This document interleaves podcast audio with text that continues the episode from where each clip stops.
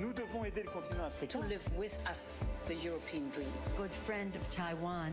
Europe 1, bonjour. Votre revue de presse internationale. Nous sommes d'abord au Brésil ce matin. Bonjour Jean-Claude Gérez. Bonjour. De quoi parlent les journaux brésiliens? De l'entrée de Pelé dans l'édition numérique du dictionnaire de langue portugaise Michaelis.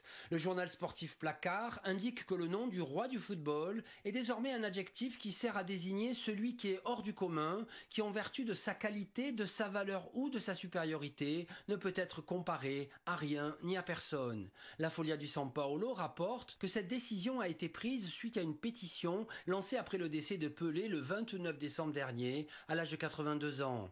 Cette initiative d'intégrer Pelé dans le dictionnaire est l'une des plus originales auxquelles nous ayons participé, a confié Joe Fraga, le directeur général de la Fondation Pelé, au site Géon. Pour l'Estado di San Paolo, utiliser Pelé comme un adjectif va contribuer à le garder en vie pour l'éternité. Pelé dans le dictionnaire. Direction maintenant le Maroc avec vous, Alexandre Blanc. Qu'est-ce qui fait la une à Rabat c'est la décision de Mohamed VI de faire du Nouvel An berbère ou Amazir un jour férié officiel au même titre que les Nouvel An des calendriers musulmans et grégoriens. L'agence de presse officielle MAP indique que le prochain Nouvel Amazir sera un jour chômé et donc payé.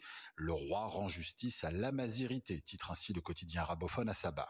Le magazine Challenge rappelle qu'il s'agit d'une nouvelle étape dans la reconnaissance de la culture berbère au Maroc, l'amazir ayant déjà été consacré dans la constitution de 2011 en tant que langue officielle du pays aux côtés de l'arabe. La date qui sera retenue n'est cependant pas encore fixée, précise Média 24.